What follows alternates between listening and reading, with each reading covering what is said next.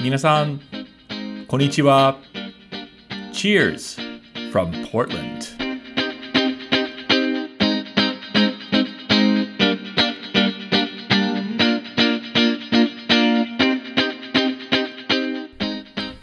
皆さん、こんにちは。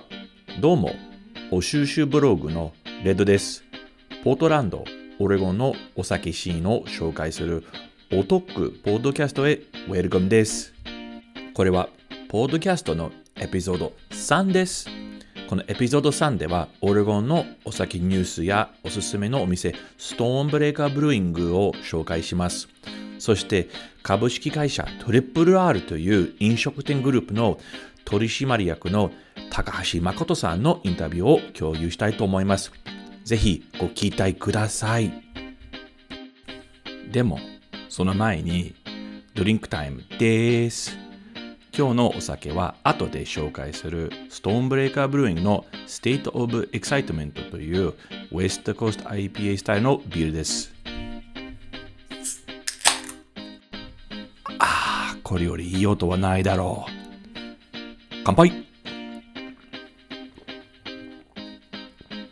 じゃあ、そろそろエピソード3を始めましょう。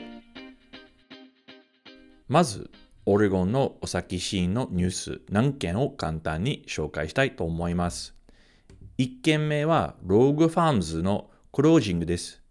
2月の終わりにクラシックなオレゴンのメイブルワリー、ローゲイルは、えーローグファームズというタップルームのクローズを発表しました。本来僕はまあ数年前から日本に輸入されているローグの大ファンではなかったんですけど最近の4、5年ぐらいにビールはより美味しくなって複数のあるタップルームのサービスは良くなりました。そのタップルームの中、一軒はホッパ畑のど真ん中に位置してたRogue Farms という支店でした。えーっとですね、2019年に約そう30名のお客さんを Rogue Farms へ連れて行って、店長さんとスタッフのご協力をいただいて、お客さんはすごく喜んでくれた。そしてやっぱり青空の下でホップのツルの前に飲まれるビールはより美味しくなりますね。ですから、 Rogue Farms はなくなって寂しいです。本当に。次は新しい蒸留所のオープンです。今年の春にアムシアという新しい蒸留所は、えー開店しました。場所はエピソード2でフィーチャーされたコノミネーションブルーイングの隣です。アムシアは2020年末にソフトオープンをして、今年の2月から正式的にスタートしました。オーナーさんはご夫婦であり、スピリッツを作る歴は 全くないらしいです。すごい勇気があるね。ちなみに、アムシアはアイランド語で時間の意味だそうです。オーナーさんは、あのオーナーさんご夫婦はアイランド系アメリカ人ので、アイリッシュな社名を選んだそうです。最初から提供する商品は、フローラルな香りを出す人種です。ウイスキーも提供してますが、まあ、ファーストバッチとして外部の蒸留所、えーオレゴン州のベンド市の蒸留所かな？から若ウイスキーを購入して、アム社で、えー熟成されたウイスキーです。将来、自社で、蒸留され、自社で、熟成されるウイスキーを販売する予定です。ちょっとあの面白い商品として、様々なシングルバレルウイスキーの飲み比べセットは、えー提供されています。もう一つは、コールドブルーバーボンです。つまり、アイスコーヒーバーボンドリンクですね。あと、まあ、自社であ、まあ、自社のスピリッツで作られるカクテルも飲め飲めます。そして、えーアイリッシュインスピレーションのフードメニューもあります。つまり、えーまあ、スピリッツパブのコンセプトですね。インテリアはかっこよく、いいデートスポットになりそう。奥さんを、えー連れて行こうかな。3点目は、オレゴンワイン業界のデータリリースです。この間、オレゴンの、えーワイン協会は、えー業界の面白い統計を発表しました。なお、えーワイン協会はリリースしたデータは、えーと2019年時点の統計だそうです。その統計によって、えー2019年にえー250億円の価値のあるブドウは作られ、えー金額ベースでオレゴン州のトップ農産物です。ナンバー2の農産物はあの洋梨だそうです。そのブドウを、えー栽培したブドウ園の件数は約、えー1300件。すごい数ですねあの。カリフォルニアワインはすごく有名ですが、オレゴンのワイン業界も結構活躍しています。そして、オレゴンでは、えーワイン関連の仕事をする人数は約4万人だそうです。2016年から35%の増加です。これもすごい数ですね。わお。そして、ワイン関連のツーリズムは、えオレゴン州の2兆円の経済活動に貢献しました。えーまあ、2019年の統計ですが、2020年にコロナと山火事の煙の、えー悪影響された、えーワイン業界の数字はどのように変わるか、ちょっと心配ですね。まあ、オレゴンの経済を応援するために、もっとオレゴンワインを飲もうね。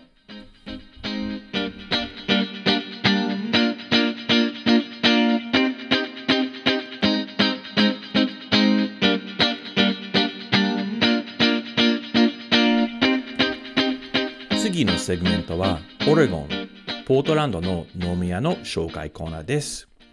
以前のエピソードのように、えコロナ対策上手のお店を紹介したいと思います。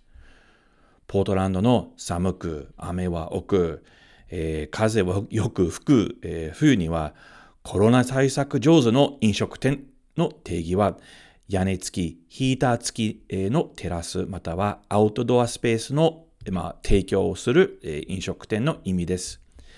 その定義に合っているお店一つは、ポートランドのミシシッピアビニューエリアのストーンブレーカーブルーイングです。本来、ストーンブレーカーにかなりあの広いテラスはあのありました。おそらくそのテラスには同社の室内スペースの5、6倍ぐらいの面積はえありますね。もともと、えまあ、テラスの一部には屋根はありましたが、ほとんどの面積は、え屋根なしでした。そして、焚き火を出す設備2台しかありませんでした。ただし、コロナ対策として、ストーンブレーカーはそのアウトドアエリアを結構変えました。まず、テラスは100%屋根付きになりました。そして、ガスヒーター何台を置いて、えーどこでも座っても十分あの暖かいです。それ以外、ストーンブレーカーはポートランド行政に頼んで、横道をテラスに変換することはできました。すごいですね。ですから、より広く快適なアウトドアスペースを提供することになりました。あのしかし、その横道にあるアウトドアスペースには屋根とヒーターはありません。えっ、と、まあ、もちろんビールはすごく美味しいです。僕のおすすめは IPA 系のビールや、えーレッドエールです。すぐにストーンブレーカーへ戻りたいです。以上、飲み屋紹介コーナーでした。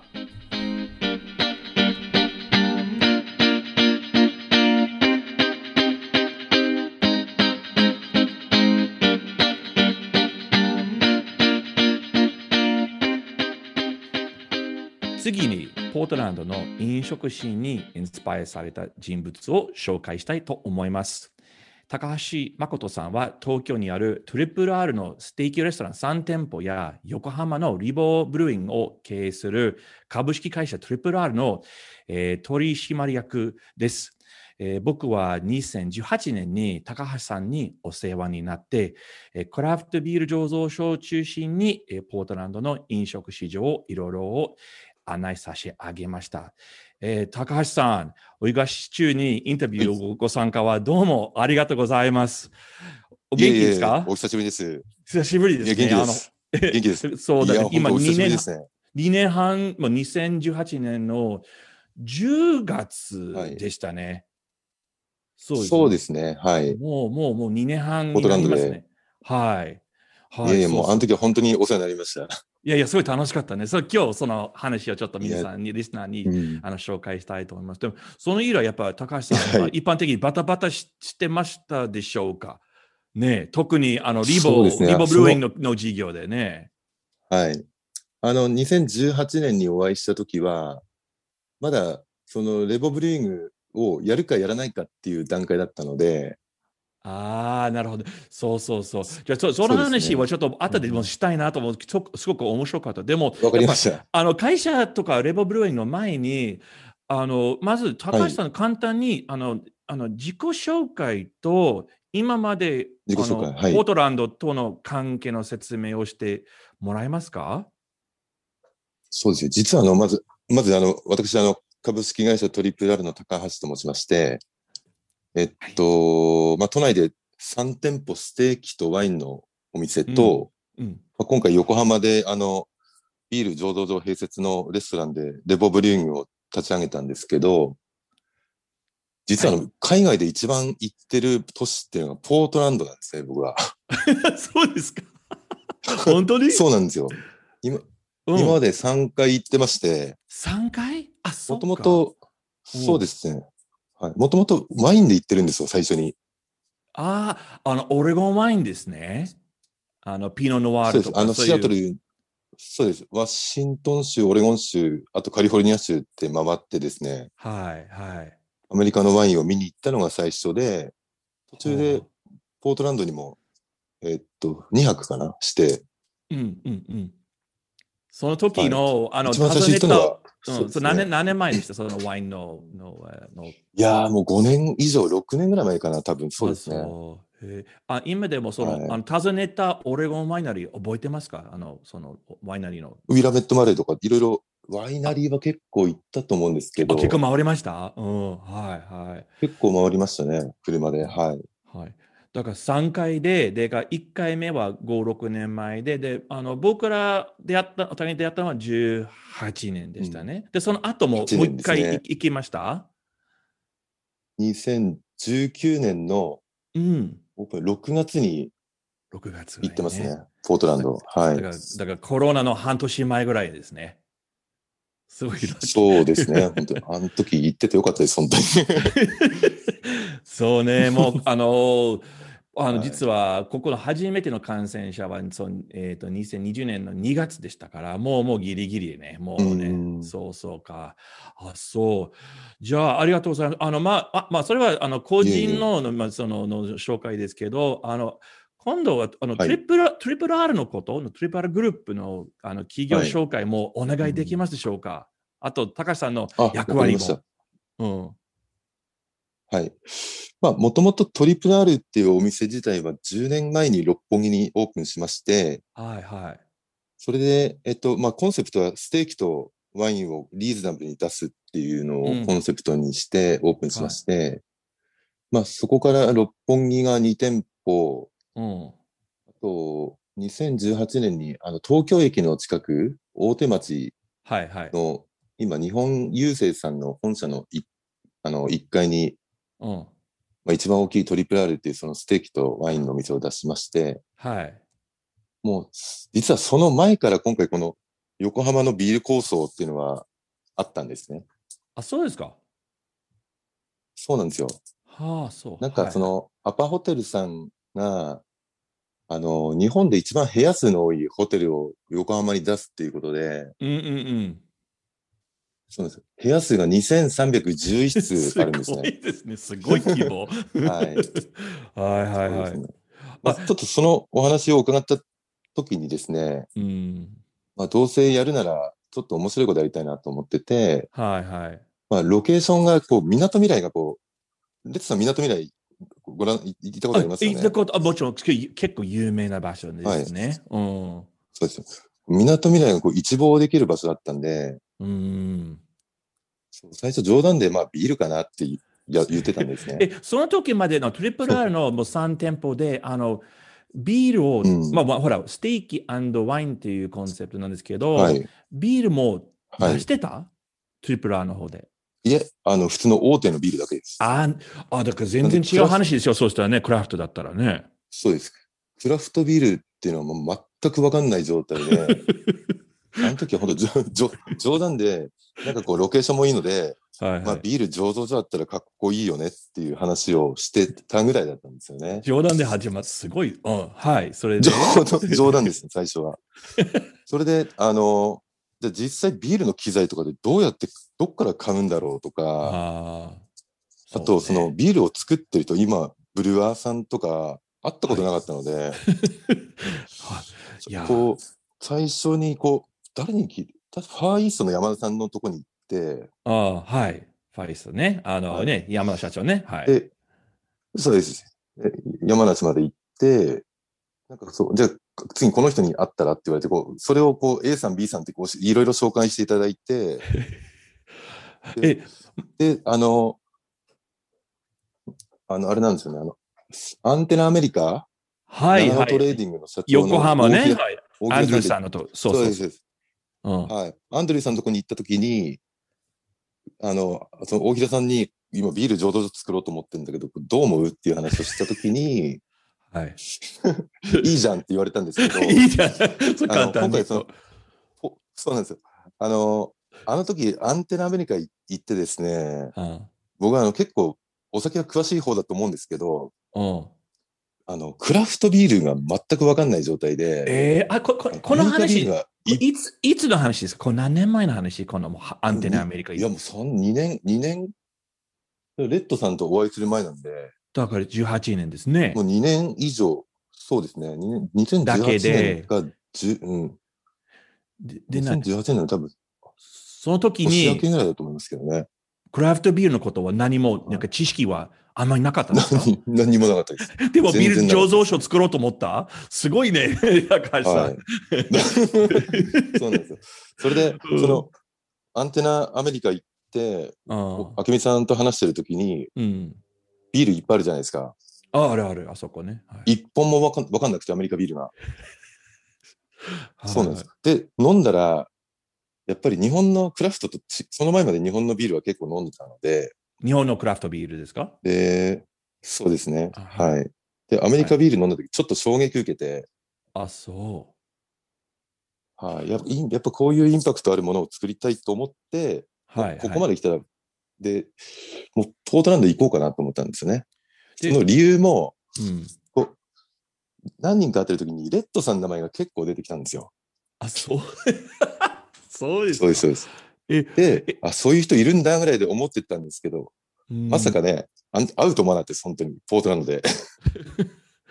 え、あれね、あの、なぜ、まあ、まあ、アメリカもこれ、あアンテナアメリカ行って、初めてあのアメリカはい。のクラフトビールを飲んで、すごい衝撃的なうん。経験で、だアメリカ、アメリカ産のビールじゃないですか。なぜポートランド？なんで、ほら、あの、まあ、他のアメリカの街じゃなくて、なんでポートランドに行こうと思ったんですか？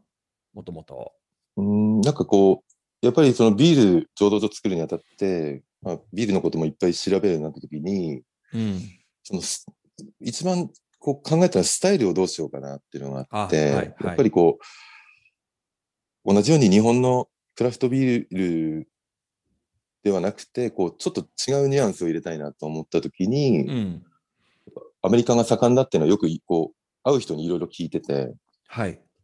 まあ、その中でもこう、やっぱりそのどうしても輸入関係でどうしても西海岸のワインが、あビールが日本にはいっぱい入ってくるってなっそうですっていうのをね。聞いててはい。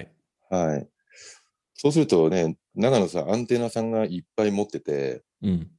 あと数社まあ持ってますけど、うんその、ポートランド自体がこうビールの街っていうふうによく聞いてて、あ、そう。はいはい。そうですね。まあ、一気にこういろんな醸造所見れるなっていうのも思ってましたし、あとこう、やっぱビール、ポートランドのビール飲んでも美味しいなと思ってたんで、うーん。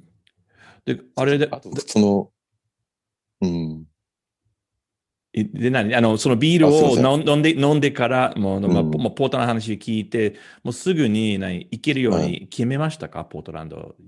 え。いや、悩んだんですけど、あ、そう。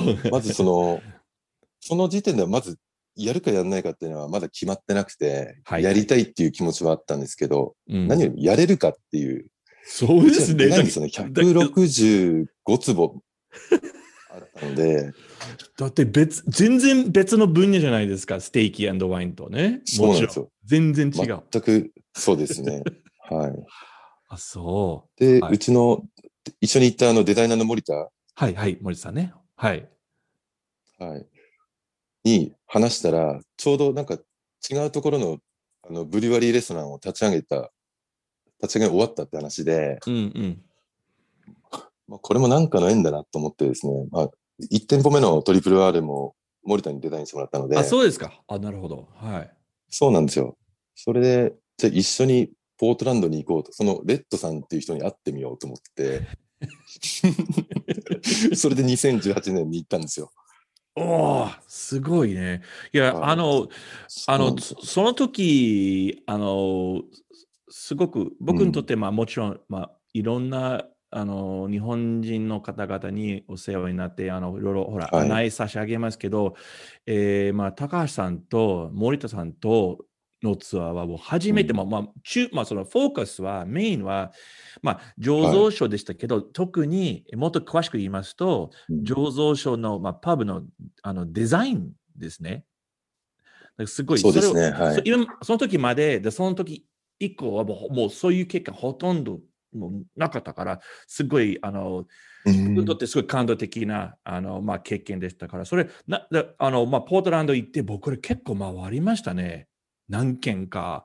あの時、相当回りましたよね。すごい回りました。はい。うんで、あのやっぱりそれ、まあ、その、まあ、ポートランド行く、まあ、目標の一つ、もちろん、まあ、ビールを、まあ、ちょっと、まあ、試すことは一つだけど、もっと詳しくな、な、な、デザインのことに関して何を探してた？何を、何かな、追求してた？んですよ、デザインに関して。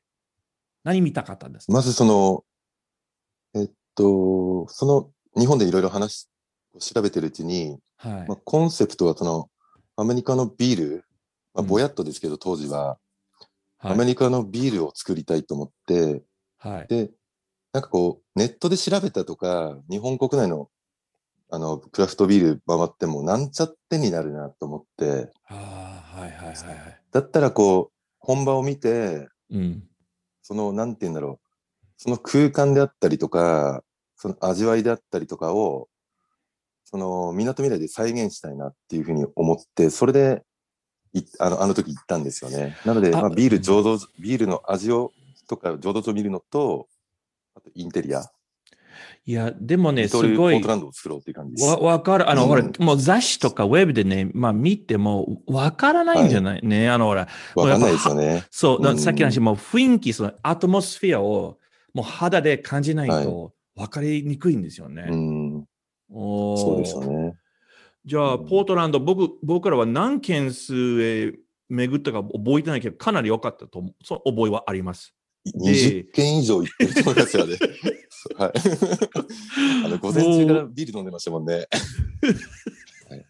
ああ、そう、あったね。うん、で、やっぱり、あの、何、そのポートランド行って、もいろんな、いろんな、んあの、あの醸造所のインテリアを見て、あの、なんか、一番、なんか、何、感動的な発見は、な、なんでした、その中で、まあ、そのポートランドさまざまな醸造所の中で。うん、まず全体的にこう、なインテリアというか、内装はナチュラルな感じですよねポートランドのブリュアリーさんって。ウはいッドとアイアンとレンガとみたいな。それが、うん今回たまたま港未来もそういう感じなので、ああ、はいはいはい。あのな赤レンガが有名なところちょうどよかったうんそうですね。はい。なんで、こう、シシーンが結構似てるなっていうのもあってですね。うん。はい。それはすごい勉強になったなと思いましたね。ナチュラルなことですね。はい。あそうか。ですね。で、いやはい僕、その時に、あの、高橋さんに、あの、すごくあの聞きたかったのは、あの、僕から見るとね、日本のインテリアデザインははいすごく、すごくかっこいいです。うんだけど、なのに、うん。あの高橋さんと、まあ、森田さんは海外行こうと思ったんだね。だから、はいな海外行って、なんか、はい。ま、ま、ん学ぶことがほとんどないなと思思うんですよ、僕は。まあ、日本のデザインはかっこいいから。うんで、ななぜうんその海外でインテリア勉強が必要と思いますか、そたまあ、自分がもうなんかコンセプト的に自分、まあ、日本国内でデザインしてあのその実現するより、やっぱ海外実際に行った方がまあ、価値ある理由ですか？そうですね。まあ、ちょっと先ほどもお伝えした通り、こう、調べてるうちにポートランドっていう街がこうビールの街って聞いて、はい。そのち、リトルポートランドっていうか、ポートランドを再現しようと思ったんですよ。いいね。はいははいい。。それで、うんポートランドの街と、ブリュワリーと、あと、テイストあを知るには、もう行くしかないなって思いまあして。ああまあ、だから本当にその、その、何、その、うんつまり、物だけじゃない、そう壁だけじゃない、天井だけではない。そうですね。あの、はい雰囲気も気持ちもね、やっぱりちょっとソフトな部分ですね。そうですね。ああ、その、なんかその再現性をた、のレベルを高めたいと思いまして。はいはいはい。で、行ってはい何,、何十件回って、あの、一番その、20か件は回りました。うん一番印象的に残るのはどことどこと、まあ、トップ3はどこでした？いや、ま、ず、まずビールは間違いなく、うん、グレートノーションですよね。ああ、はい、そうですね。うん全然違う、グレートね。、もう、あそこはもう、はい、ちょっと衝撃でしたね。はい。はいはいはい。本当衝撃でしたね。うん。あれは、で、うん、あの、なんかその、うん店舗2つあって、両方行きましたか？はい。あ、行きました、行きました。はい。はい、はい、はい。OK、じゃあ、グレートノーションは1つ。もう1つは？あと、ブレイクサイド。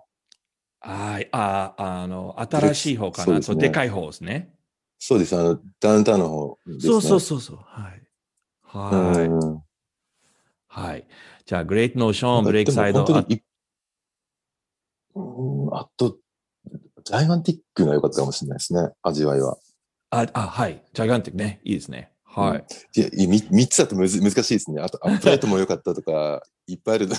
あと、ほら、Wayfinder も良かったでしょ？ウェイファインダーのデザインはね、あれはすごく良かった。そうですうんはいえ、じゃあ、その段階今回、その、うちのどうぞ、どうぞどうぞ。うん。あうちの、こんあの、前回ツアー、あの、組んでいただいて、あの、うちの内装は結構、これ初めて言いますけど、うんうん。 Breakside と Wayfinder を足したような感じなんですよ。面白い。あ、そう。えーはい最後、確か Wayfinder に連れてっていただいあの、行かせてもらって、うん。あそこが、その横浜のシーンにこうぴったりだったんですよね。あの、レンガね。ね、レンガが多いですよ。壁とか。そうなんですよ。ね。はいはい。はい。ああ、あとこう日本と違って、ね、日本は、あの、ブリュワリー区画、あの、なんだろう、壁、壁でこう、く企画を作んないとダメなんですけど、はいはいはい。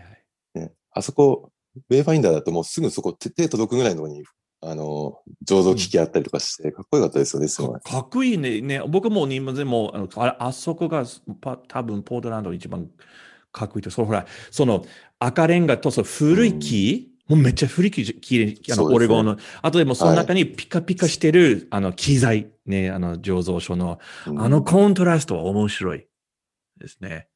はいだから木とレンガと金属が同じ場所になって、はいそのバランスは面白いです。あ、そう。うんええ あ、すごい。でおっしゃる通り、その、う、う、う、うん。ウッドとレンガとアイアンっていうその金属を今回、この3つを結構ポイントにしたんですよね。今回、うちのねデザインも。レボで。うん。え、で、あの、その10、18年の10月の段階で、まだまだ冷房するかしないかまだ悩んでた、あるいはもうその時もう決めてた？もうやるっていうこと。いや、決まってないですね。いや、いや、まずこう、どうやったらやれるのかなっていうのだけを考えてましたね。はいはいはい。まず、でまずでかすぎるので、箱が。お金もかかりますし、そうだねあ。とひ人は、人の問題ですかね。まあ、ブリュワーさんとかの問題もあって。あ、人物、あその、じあの、そうね、人のやとね。うん。そうですね。ただまあホテルの方にはやるとは言ってたんですけど、本当できるのかな大ービール醸造所も作ったことない人間がやるって大丈夫かなと思ってました。よく信頼してくれたね、向こうは。そうですね。なんかアパさんも当時は、まあ自社で初めてあんなでかいの作ったので、ああ、はそうね。はいはい。うちも気合い入れますっていうことでやってみました。だから、だからあのもうもう本当に正式的にするのはい。のするのの決定はいつぐらいでした？もう絶対やるまやります。じゃあ。あのですね、えーっと、最後の最後まで悩みました、本当は。実は、な、な、な、内装工事中も、その、やっぱファイナンスの問題がすごいあって、ああ、ちょっと高いよね、あれは作るのはね。うん。そうですね。もう最悪、もうやめようと思ってたぐらい、結構お金かかったんですけど、はいはい。最後の最後は、もう決めたのはもう三2019年の何月だ、さまあ、契約書交わした時なんて多分前半だと思うんですけど、前半、はい。はいねただそれまでずっとその、ずっと僕らの中で横浜ビール構想って会社、社内では言ってまして、うんうんうん。あの一人でやってたんですよ、ほぼ。え？でであ、うん。うちのブリ,、ブリュワーの水沼っていう、今、あのヘッドブリュワーが水沼っていうものなんですけど、もともとこ水沼が小江戸でジョインしたのうん。そうです、こう小江戸にいたいたね。水沼がジョインしたのがオープン前の3ヶ月前の2019年の6月なんですね。3ヶ月前。すごいですね。そうです。だから立ち上げはほぼほぼずっと一人でやってましたね。もうね、はいすごい。はい。じゃあ、じゃあ、オープンは結局19年の 10, 10月でした？えっと、9月の20日にオープンしました。?9 月20日。あすごいですね。もう結構、ということは、えっ、と、ポートランドにいらして、うん。11ヶ月後に、そのでかい場所で、ブルワリーをオープンしました。うわーすごい。ね11ヶ月間だよね。それは、寝たかな？じゃあもう本当大、本当大変でしたね。わかる、はいもう、もうあれはね。うんはいはいはい。あじゃあ、あの、まあ、多分この、あの、リスナーの中で、あのレボーのこと、ももしかして、ご存じない方はいるかもしれないけど、ちょっと簡単に、うんそうレボーのコンセプトとか、そのアプローチとか、その、何、差別化を、ちょっと説明してもらえますか、みんなに。あ、ありがとうございます。まずあの、えっと、お店の名前が、えっと、えっと、レボブルーイングと申しまして、コンセプトが、今回まあアメリカの、あのービアスタイルが、なんですが、その中でもこう、ヘイジうん。ヘイジあヘイジ IPA に特化してる、うんうんうん。えっと、ビアスタイルになりまして、まず席数が今220席ほどあるんですが、うんはい。あの、ロケーションは多分日本で一番いいと思うんですよね。みなとみらい全、あのが全て見える場所で、目の前がこう運河も流れてて、うんうんうん。こうゆっくりできる開放感ある店内で、なおかつ、ね先ほどからお伝えしている通り、ポートランドを感じるお店だと思います。はいはい。なんで、こう、醸造してるシーンも外から見れたり、なんかこう、ブリュワリーが、なんていうんですかね、見せ物みたいになってるんですよね。あ、見えるんですか？なそのお客さんが。うんなんかはい飲みながら。そうです。あの、ブリュワーが何やってるかもわかりますね。あ、そうですね。だからよりね、ビール美味しくなるよね。そうなるとね、見て、まあ、自分、その作り手を見て。そうです。よく、あの、日本のブリュ、そうです。ブリュワーだ、ブリュワリーだとこう、結構タンクで隠してること多いんですけど、うーん。うちはもうタンクで隠さず、思いっきり全部見えますね。ああの、ほら、あの、じゅ19年の9月にオープンで、僕、うん。まあ、その後に、まあ、あの、去年の1月からコロナになったから、僕全然まだ、まだ、あの、お邪魔してないんですけど、あの、やっぱり、だから、はいはい。中中身まだ見てないんだけど、やっぱりそう、やっぱその、あお客さんが座る場所と、その製造所の、まあ、まあ、見えることで、あれはなんか、なんかはい。グラ、グラスの壁とかある、あるいはそのままオープンですか？中は。あ、あの、そうですね。日本はちょっとあの法的に、こう、区画を囲わないとダメなので、ガラあース、ガラスでこう囲ってるんですけど、はい。でも全然見えますた。だ全部見えますね。見えます。はい。あの、醸造所の前にこう、ハイテーブルみたいな感じにしてて、中見ながらも飲めます。もう直接見ながら飲む、もうそれがもうもうショーみたいですね。そうですね。はい。いいね。はい。ショーみたいです、本当に。うあん。そうか。じゃあ、あのーえっ、と、まあ、まあ、よもちろん、あの、コロナの悪影響ありましたけど、あの、その、まあ、19はい年オープンして、まあ、さいまあ、基本的にお客さんはど,、どのようなお客さんが、あの、来店するんですか？そうですね。まず去年の9月20日にオープンした日が、あの、ちょうど日本のワールドカップが開催する日だったんですね。タイミングはね。はいね。はいはいはい。そうですね。なので、その、ワールドカップ、ラグビーのワールドカップが終わるまではもうほとんど外国人層で。もう朝そう。あの、はい本当にオペレーションとかほぼ決まっ、まだまだ全然確立されてない中で、夜とか外国人で全部埋まるんですよ。え、でも、スタッフは英語は喋られるんですか？いや、でもまあ学生のアルバイトさんとかは、もういて、最最初どうなるかなと思ったんですけど、まあ、途中ではみんな慣れてましたね、もうね。いやででもね、いあれもね、いい経験でしょ？ね、あの学生さんにとって。ほら、生で英語をそうだと思いますよ。はい喋る。いいね。もう仕方ない。ほらそうそうビューイングで、そうですね。うんうん。ラグビー見ながらビール飲んで、うん。すごかったですよ。はい、いろんな言葉、いろんな言語が聞こえたでしょうね。えーそうですね。じゃあ、ワールドカップ終わって、ちょっと落ち着いてから、どのようなお客さんをよくあのお店にそうですねやっぱりその、一番のあのメインターゲットはやっぱりその、ビールが好きな方、はいはい。こう、日本でクラフトビールが好きな方ってどれくらいいるのかなっていうのは、その当時よく分かんなかったんですけど、まあでも、今回01の立ち上げだったので、はいはい。あの、まあ、ペイジーに特化して、うんもう濁ってるビールをずっとうちのブリオに水沼に作ってもらって、はい。そしたらやっぱり、その、なんだろう、ヘイジー IPA って当時はまだそんなに認知はなかったんですけど、そうですね。やっぱり知ってる方、そうですね、アンテナの高い方は、やっぱり結構いらっしゃって、はそうです。うん、やっぱビ、本当ビア好き、ビール好き、クラフトビール好きは本当に多い印象ですね。それは今でもですね、はい。はい多いですね。だから、メインは例のほら、あの、ヘイジー IPA 系が、まあ、メインで、うんあと何、あの、水野さん、あと、あはいと何を作るんですか ?2 番目と3番目に人気あるの、スタイルとか。もうなんかこう、ほ今ほとんど濁ってまして、うちは。あの、濁ってるの多いですね。ただ、こう、例えばバーレーとか、なんかそういう、なんかサワー IPA とか、はい。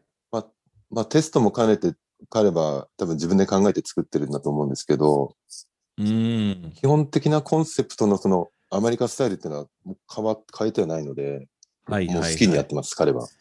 まあはい、やっぱあのヘイジー IPA といえば、まあ、ポートランドの醸造所の中で、やっぱね、さっきね、ちょっと話に出ましたが、ねグレートノーションが一番有名じゃないですか。ね。やっぱ大人気。あのビール、やっぱね、あの、なんか初心者でも好きだね。うん。あの、苦くなくて、そねんなにもうフルーティーな香りとちょっと味するからね。うん。はあ、そうか。なんかこう、何度か、そうですね、ポートランド行ってて、にで去年の、ん ?2019 年の6月に最後にポートランド行ったんですけど、はい。あの時、あの、レッドさん、えっと、タイミング合わなくて、僕ら、あ、なんかすごいうんうん多分そう、そね、19年はそうね、結構、ごめんね、忙しくて。あの、うん。あ、うん全然大丈夫です。はいはい。で、その時、水沼も連れてったんですよ。はいはいはい。うん。今回、その2019年の6月は、そのブリュワーさんと一緒に行って、うん。現地でこのビール作りたいって話をして、うん。その味の共有とか、あとコンセプトの共有しようと思ってたんですよね。はいはい。で、まあ、その時もグレートノーション行って、なんかね、こう、中とか入入れさせてもらったりとかして、うん、優しいね。うん。なんか、そうですね。あ、なんかいろんなとこに、のひブリュワーさんとも話して、で、うん最後に、あの、カルミネーションに水沼は、そのままステイで、カルミネーションブリューイングに彼は2週間いて、僕だけ帰ってきましたね。いや、だから、それ、それはね、あの、ぽ僕、ポートランドのす好きなことの一つは、醸造家、まあうんビール作る人たちはね、はい。全然オープンで、あの情報交換しますよね。全然閉鎖的な考え方はないよね。もう全然、よいいよ、どうぞ。ね。あのレシピのの話とか、うんこのビールの作り方とか、そのヒントを出したりとか、うん全然平気でしますよね。なんか、そうですねみんな一緒に頑張ろうっていう、もうそのまあ共存共栄っていうかね。あ、うんそうか。えじゃあ、まあ、うちうちの、そうですね、ブリュワーの水沼もですね、やっぱりそのビールに対する考え方が、とか、もう、ややや簡単に言うとすごい好きなんですよね、ビールをね。うんうん。なんで、こあの、カルミネーションに2週間、あの、まあ、研修って形で、あの、いてもらっあの、研修してもらったんですけど、うん。もう帰ってきた時も楽しかったって言ってて、何回も確認しましたもんね。本当大丈夫っていう。はいただやっぱりこう、一番、まあ、ぽあの、アメリカビールを当時2週間いて見てきて、作ってきて、で、うんそう彼が仕込んだ、カルミネーションで仕込んだビールを今度持ってきて日本にオープンの時に出したんですよね。ああ、あの、そうですか。あの、はいえあそこ、あの、あのファーマーズ、あの、青木さんのところですね。ファーマーズ、あ、はい。あそうか。青木さんに頼んで。水沼さん、やっぱり英語は大もうしゃもう上手ですか？やっぱ、なんか、なんかそういうイメージですよね、うん水沼さん。まあ、ノリ、ノリで喋ってるっては言ってますけど。まあ、その、じょまあ醸造家同士で、まあ、水すぐ通じる、ね。そうですね。うん。うん。あそうめちゃめちゃ楽しそうにして帰ってきて、本当ほっとしましたね。無事に帰ってきたんで。いや、みんな早くまた海外行きたいですよね。やっぱりね、ちょっと。うん。あでもその前はヘイジ作ったことないって言ってたんですけど、うん。彼は本当にし仕込んだ回数も相当今までやってきてるので、うんうんあと彼なりにいろいろ、まあ勉強もしてて、もうう最初からうまかったですね、やっぱり再現するのが。あそうか。はい。今、今大体ね。お店は全部今のところ、もう生、まあ、サーバー入りのビールですか？あるいは瓶ビール、缶ビールなんか作ります、今ちょっと、えーっと、本当は瓶ビールの瓶詰めをしようと思ってたんですけど、ちょっと今まあ手こずってまして、は今だから券販売しかこちらはしてないんですね。あ、はいあそあ。そうですか。はい、はい。うん。あただやっぱり今後はその瓶、まあ缶はちょっと難しいかもしれないですけど、場所的に。うー瓶ん。とか、瓶とか、ああのかそうか。そうですね。あの、やっぱりみんな今回のコロナで勉強になったのは、もう生ビールだけだともうすごい怖いですね。ね、ちょっと、なんか。そうですね。まあ、なんでまあ委託とか、まあ他に、あの、委託して、まあ、カンニングするとか、うん。今今は。うんうんうん。はい。うん、でで、あの、とりあえず今できることをややろうかなってはいろいろ思ってますけど。はいはい。あ、そうか。うんじゃあ、あの、あの、まあ、ちょっと、あの、トリプル R の話、もう全体的な話に、あの、に、にはいなりますけど、今、ステーキ屋は3店舗、そう、レボーは、もうその、ブルワリーは、あの、1軒で、あの、ねこ。これからの予定、あの、あの計画は何ですか、これから。まあ、日本でも結構いろいろ変わってるでしょうね。うん。まず、えっと、ビール、レボーブルーギーに関しては、まずあの、その、なんだろう、さっきレッツさんもおっしゃってましたけど、まあコロナで、なんだろう、えっと、いろいろ変わってるので、うん。まずあの、えーっと、ターゲットが今まで多分普通に、まあ、券販売だとタップルームとかになってたものが、うん。こう、普通の一般のお客さん、ごご自宅で楽しめるような風にしないと、まあ、本当に厳しいと思ってるので、そうですね。はい、だから瓶、そうですね、瓶詰めカンニングをなんとか、えーっと、していきたいなと思うのと、そうですね。はい。はい。あとは本当になんとかその生産量も保ちつつ、うん。キャッシュを回していかないとまずいので。まあね、そう、一応ビジネスですからね。あはい。はい。そうなんですよ。だから本当に、その、まあ、うちだけに言える問題じゃないんですけど、一番、もん本当にそのマーケティングとフうんァイナンスがすごい重要だなっていうのが、今思ってますね。コロナ抜けるまでは。そのためにこう、一個じゃないじゃないですか。ネット販売だだけしてもそうですし、うんもういろんな券販売もして、ネット販売もして、瓶販売もしてとか、ね、メインは D2C でとか、その辺をメインでやっていかないと厳しいだろうとは思ってなんか多様性的なね、あの販売仕方ですよね。いろんなところで、ですねいろんな方法で、そうですね。はい。はい。そうね。あのやっぱりコロナの影響でアメリカの醸造所も多分もう、ほら、本来はほとんど、まあ、瓶、缶ビールを出しなくても、もうこれから絶対にもう、もう販売しないとダメね。ね。あ、そうか。うん。はい。で、あの、すあの、まトリプル R のステーキの方はどうです？か将来的に。どういはいう計画ですか、そうですね。実はですね、これまだ、えっと、公にリリースしてないんですけど、来月、来月トリプル R 新潟県にオープンさせるんですね。新潟県？わ、はいそうですか。ななぜ新潟県？面白い。なぜ？これもちょっとあの、アパ、アパさんからの依頼で、あ、そう。あのですね、はいあ、レッドさん、松下幸之助さんそうね。僕前、昔。の案件なんですよ、実は。パナソニックですよね。いや、もともと僕、松下電器で働いた。もう、数年、数年前。その、そうです。あの、昔、上越にパインバレーっていうホテルがあったんですよ。パインバレーご存知ですか？知らない。はい。松下幸之助さんが、えっと、作ったホテルがありまして、あるんですか？ええー、そうか。そうなんですよ。それが実は10年ぐらい前にアパホテルさんが買収したんですね。あ、そう。はい。そう、そこのレストランをやってほしいっていう話になりまして、簡単に言うと。OK、はい、はい。まあ、今回アパさんと協協業でうん。やろうと。すごいですよ。東京ドーム120個分ぐらいの土地があるので、すごい。あすごい。え、で、新潟って、はいあの、場所まで、あの、東京から、あの、まあ、新幹線できるような、えど、ど、どれぐらいかかるんですか？そうです。ね。し新幹線、東京駅から上越妙高っていう新幹線の駅があるんですけど、あそこまで1時間50分ぐらいですね。あ。ということは、あの、今年、たうんあの高橋さんはよく新潟行くことになりますよね、そしたらね。はい。そうです。明日からも新潟です。あなんで、う 明日からまた新潟なんですけど、うん。えっと、今週、まあ遅くて来週ぐらいにはちょっとリリースしようかなと思ってまして、はいはい。あはい。なんでまあそこでまた。ステーキとワインと、りあの、あの、すごい綺麗な場所で、あの、提供するっていう感じです。うん、あちなみにあの、うんレボのビールはあのそのトリプル R のステーキの方のの店であの、はい。出すんですか？はい。社内で。あ、えっと、出してます。出してます。ですよね。ですよね。はいはいはい。はい、生で。はい。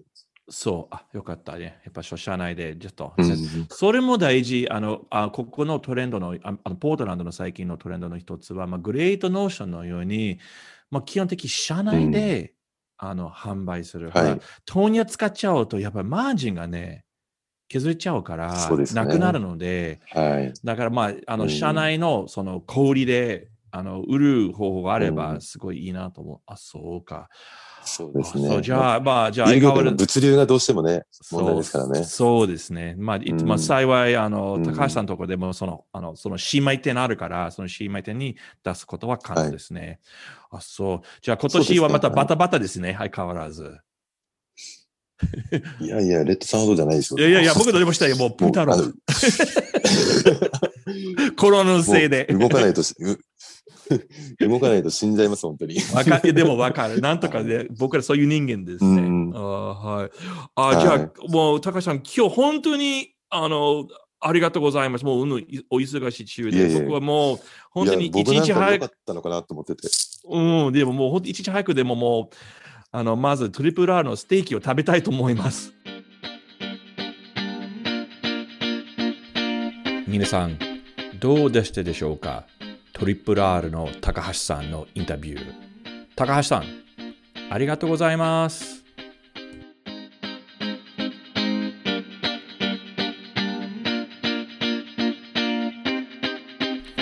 このポッドキャストエピソードを聞きいただき、誠にありがとうございます。他のエピソードを聞くため、オレゴンやポートランドの飲食シーンを知るため、または飲食ツアーをご予約するために、ぜひ、お収集ブログへどうぞ。Facebook または Instagram のフォローもお願いします。また次回はよろしく